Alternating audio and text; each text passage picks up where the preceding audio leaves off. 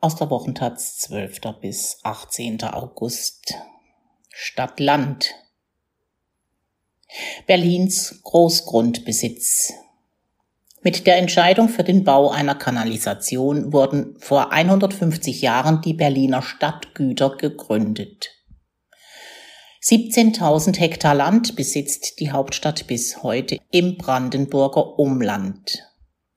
Was macht man bloß damit? Aus Schöner Linde und Hobrechtsfelde, Uwe Rada. Die beste Aussicht auf das Naturschutzgebiet Schöner Linder Teiche gibt es von der Holzbrücke. Der Blick geht auf eine halboffene Savannenlandschaft, Bäume und Sträucher lose verstreut, Blumen blühen, aber auch offene Flächen und Wasserstellen sind zu sehen. Da hinten sind die Konix, sagt Katrin Stari, Konix sind halbwilde Pferde. Dann hält sie Ausschau nach den Wasserbüffeln, doch die haben sich versteckt. Unterhalb der Aussichtsbrücke entdeckt sie schließlich drei Fäkalienhaufen. Sie lächelt. Vor kurzem waren sie noch hier. Katrin Stari ist Geschäftsführerin der Berliner Stadtgüter, die in diesem Jahr ihren 150. Geburtstag feiern an die 17.000 Hektar besitzt die dem Land Berlin gehörende GmbH auf Brandenburger Gebiet. Das ist fast 50 mal so viel wie das Tempelhofer Feld. Nur wenige Flächen sind wie die hinter dem nördlichen Stadtrand gelegenen Schönerlinder Teiche Naturschutzgebiete. Auf dem größten Teil der Güter wird auf 13.700 Hektar Landwirtschaft betrieben. Seit der Umstrukturierung der Gesellschaft 2007 werden die Flächen von Pächterinnen und Pächtern bestellt. Würden wir das noch selbst machen, sagt Stari, wären wir der größte Landwirtschaftsbetrieb Deutschlands. Auch wo auf dem halboffenen Land des Naturschutzgebietes Schöner Linder Teiche heute Wasserbüffel ihren Kot hinterlassen, wurden bis vor noch nicht allzu langer Zeit menschliche Fäkalien entsorgt. Auf die Rieselfelder in Schönerlinde wurden seit 1908 vom Pumpwerk in der Wettinger Seestraße die Abwässer der Berliner Kanalisation gepumpt. Durch die Verrieselung wurde das Abwasser geklärt und konnte ins Grundwasser sickern. Der Klärschlamm selbst diente als Dünger für die Landwirtschaft auf den Stadtgütern. In Schönerlinde wurden in den Teichen zudem auch Karpfen gezüchtet und Enten gehalten. Berlin versorgt sein Umland mit menschlichen Hinterlassenschaften. Das Umland versorgt Berlin mit Obst, Gemüse und an Weihnachten mit Karpfen. So ging das in Schöner Linde fast 80 Jahre lang. Erst als 1985 unweit der Teiche ein Klärwerk gebaut wurde, wurde die Verrieselung eingestellt. Die Teiche fielen in einen Dornröschenschlaf. Es kamen Rohrammer, Teichrohrsänger, Braunkehlchen und Zwergtaucher. Als die verbuschte Teichlandschaft nach der Wende wiederentdeckt wurde, kamen auch die Honigpferde und Wasserbüffel. Sie sollen das Land beweiden und damit die Artenvielfalt sichern und natürlich die stadtmüden Berlinerinnen und Berliner anziehen. Der Aussichtsturm gehört zu einem vier Kilometer langen Lehrpfad, der am S-Bahnhof Mühlenbeck-Mönchmühle beginnt. Es ist das einzige Naturschutzgebiet in Deutschland mit einem S-Bahn-Anschluss, sagt Katrin Stari. Sie ist seit 2015 Chefin der Stadtgüter. Seitdem die Landwirtschaftsflächen verpachtet sind, ist sie zwar nicht mehr Deutschlands größte Bäuerin, aber doch Berlins Großgrundbesitzerin Nummer eins. Wie ist es dazu gekommen? Der Blick zurück kommt nicht aus ohne beißenden Gestank. Bis weit ins 19. Jahrhundert hinein landete das Abwasser aus den Berliner Haushalten direkt in den Rinnsteinen der Straßen. Abgeleitet wurde es direkt in die Spree. Typhus und andere Krankheiten breiteten sich immer wieder in der Stadt aus. Das rief Rudolf Virchow auf den Plan. Der Pathologe an der Charité war 1867 vom Berliner Magistrat damit beauftragt worden, Pläne für eine Reform der Wasserversorgung zu entwickeln. Konkret ging es darum, ob das bisherige System der Abfuhr von Fäkalien verbessert oder der Neubau einer unterirdischen Kanalisation vorangetrieben werden sollte. Gegen letzteres gab es viele Vorbehalte. Immer wieder war von einem Reich der Ratten die Rede. Die Gefahr einer neuen Pestepidemie wurde beschworen. Mit ins Boot holte Virchow den Ingenieur James Hobrecht. Der hatte mit dem nach ihm benannten Hobrecht-Plan bereits die Matrix für das Wachstum des überirdischen Berlin vorgelegt. Nun war er auch für die unterirdischen Stadt zuständig. Denn Virchow und Hobrecht plädierten bald für ein ausgeklügeltes Kanalisationssystem. Aufgeteilt auf zwölf sogenannte Radialsysteme sollte die Kanalisation werden, die Rohre sollten die Abwasser an den jeweils tiefsten Punkt bringen und von dort auf die Rieselfelder gepumpt werden.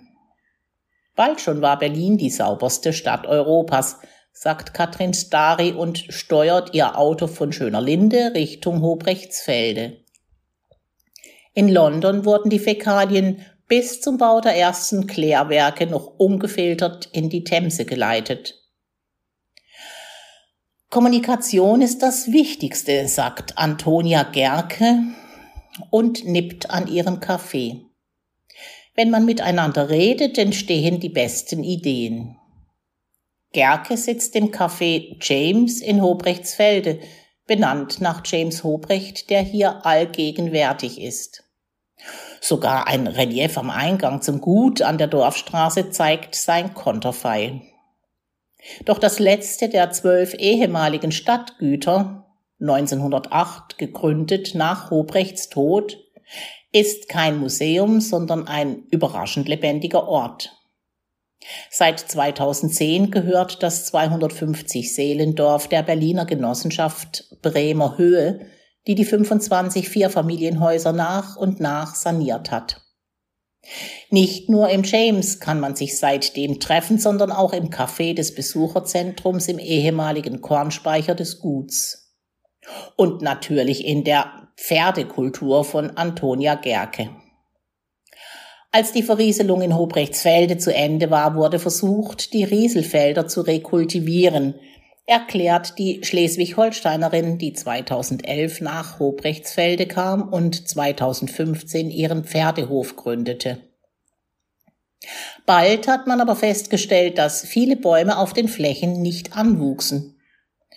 Ein Hybrid aus Wald und Offenland ist seitdem im 850 Hektar großen Hobrechtswald entstanden. Für das offene Land sorgen 80 Konix. Zu ihnen gesellen sich noch 135 Rinder, vorwiegend Galloways. In Hobrechtsfelde sind viele an der Gestaltung der ehemaligen Rieselfeldlandschaft beteiligt. Der Förderverein des Naturparks Barnim hatte Fördermittel für das Projekt beantragt und betreibt inzwischen auch das Besucherzentrum.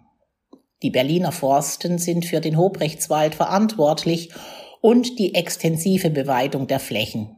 Die Stadtgüter von Katrin Stari wiederum haben den Gutshof an die Agrar GmbH Krawinkel und die Pferdekultur von Antonia Gerke verpachtet.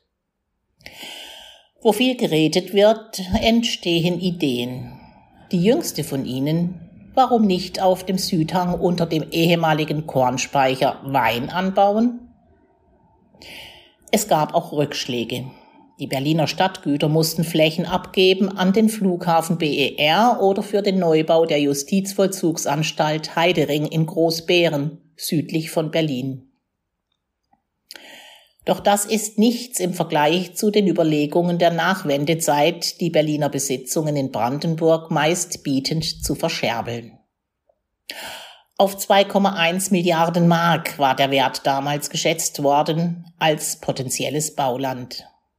Wäre es zur Privatisierung der Stadtgüterflächen gekommen, hätte sich das wachsende Berlin heute ins Umland hineingefressen.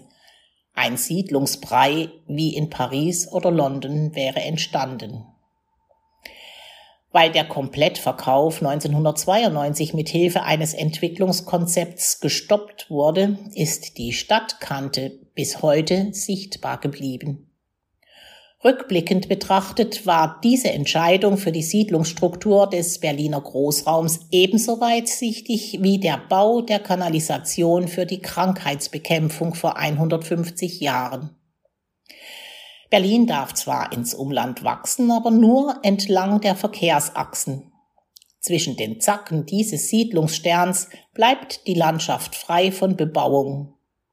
Nicht ganz zu Unrecht heißt es im Begleitbuch zur 150-jährigen Geschichte, die Stadtgüter halten Berlin den Rücken frei. Doch der Betrieb war in den 90er Jahren defizitär. Von den volkseigenen Gütern der DDR hatte das wiedervereinigte Berlin nicht nur die alten Besitzungen zurückbekommen, es erbte auch 34.000 Schweine, 25.000 Mastrinder, 10.000 Kühe, 5.600 Schafe.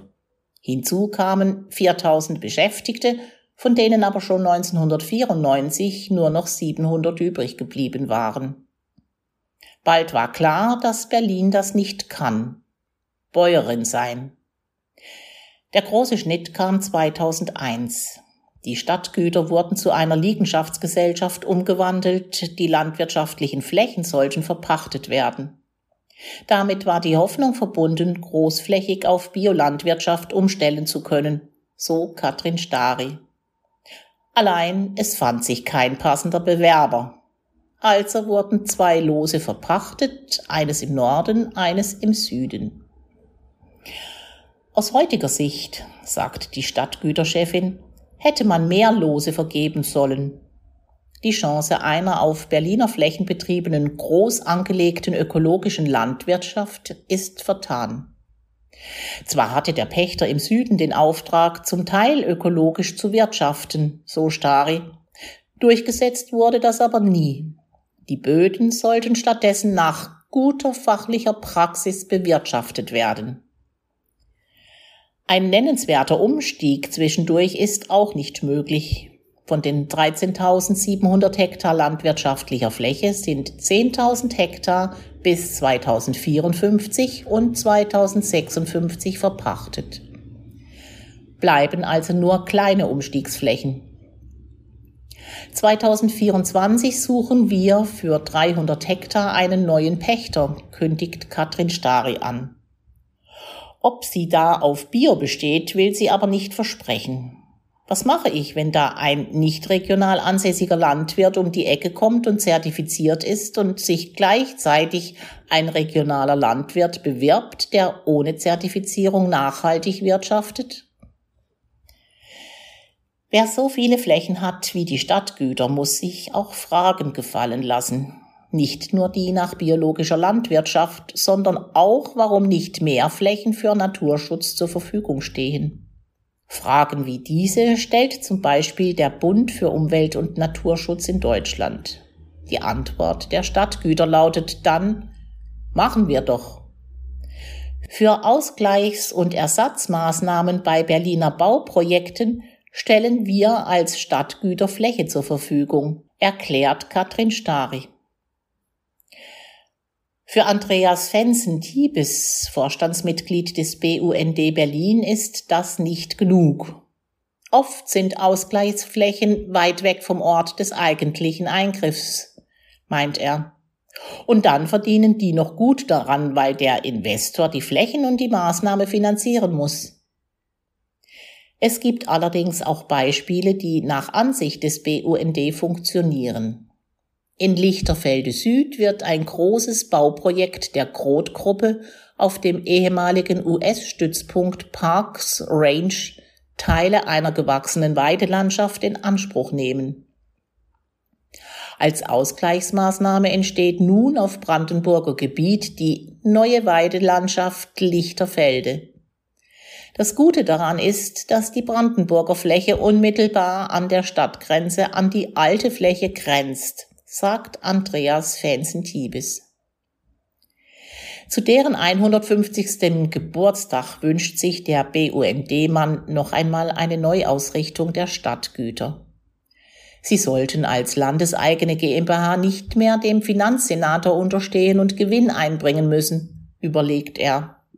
Wenn sie zur Umweltverwaltung gehören würden, könnten auf den Berliner Flächen in Brandenburg viel mehr Umweltschutzprojekte gemacht werden. Aber auch Andreas Fanstentiebes weiß, dass das Zukunftsmusik ist. Gerade weil der Baudruck im rasch wachsenden Berlin immer größer wird und immer weniger Ausgleichs- und Ersatzmaßnahmen auf dem Stadtgebiet stattfinden können, wächst der Druck auf die Flächen der Stadtgüter. Und dann sollen sie auch ihren Teil zur Energiewende beitragen. 42 Windkraftanlagen drehen sich bereits auf dem Gelände der Stadtgüter, erklärt Katrin Stari, als wir uns verabschieden. Zwölf weitere sind geplant. Die Zeiten, in denen auf den ehemaligen Rieselfeldern halboffene Savannenlandschaften wie in Schöner Linde oder Hobrechtsfelde entstanden, neigen sich dem Ende zu.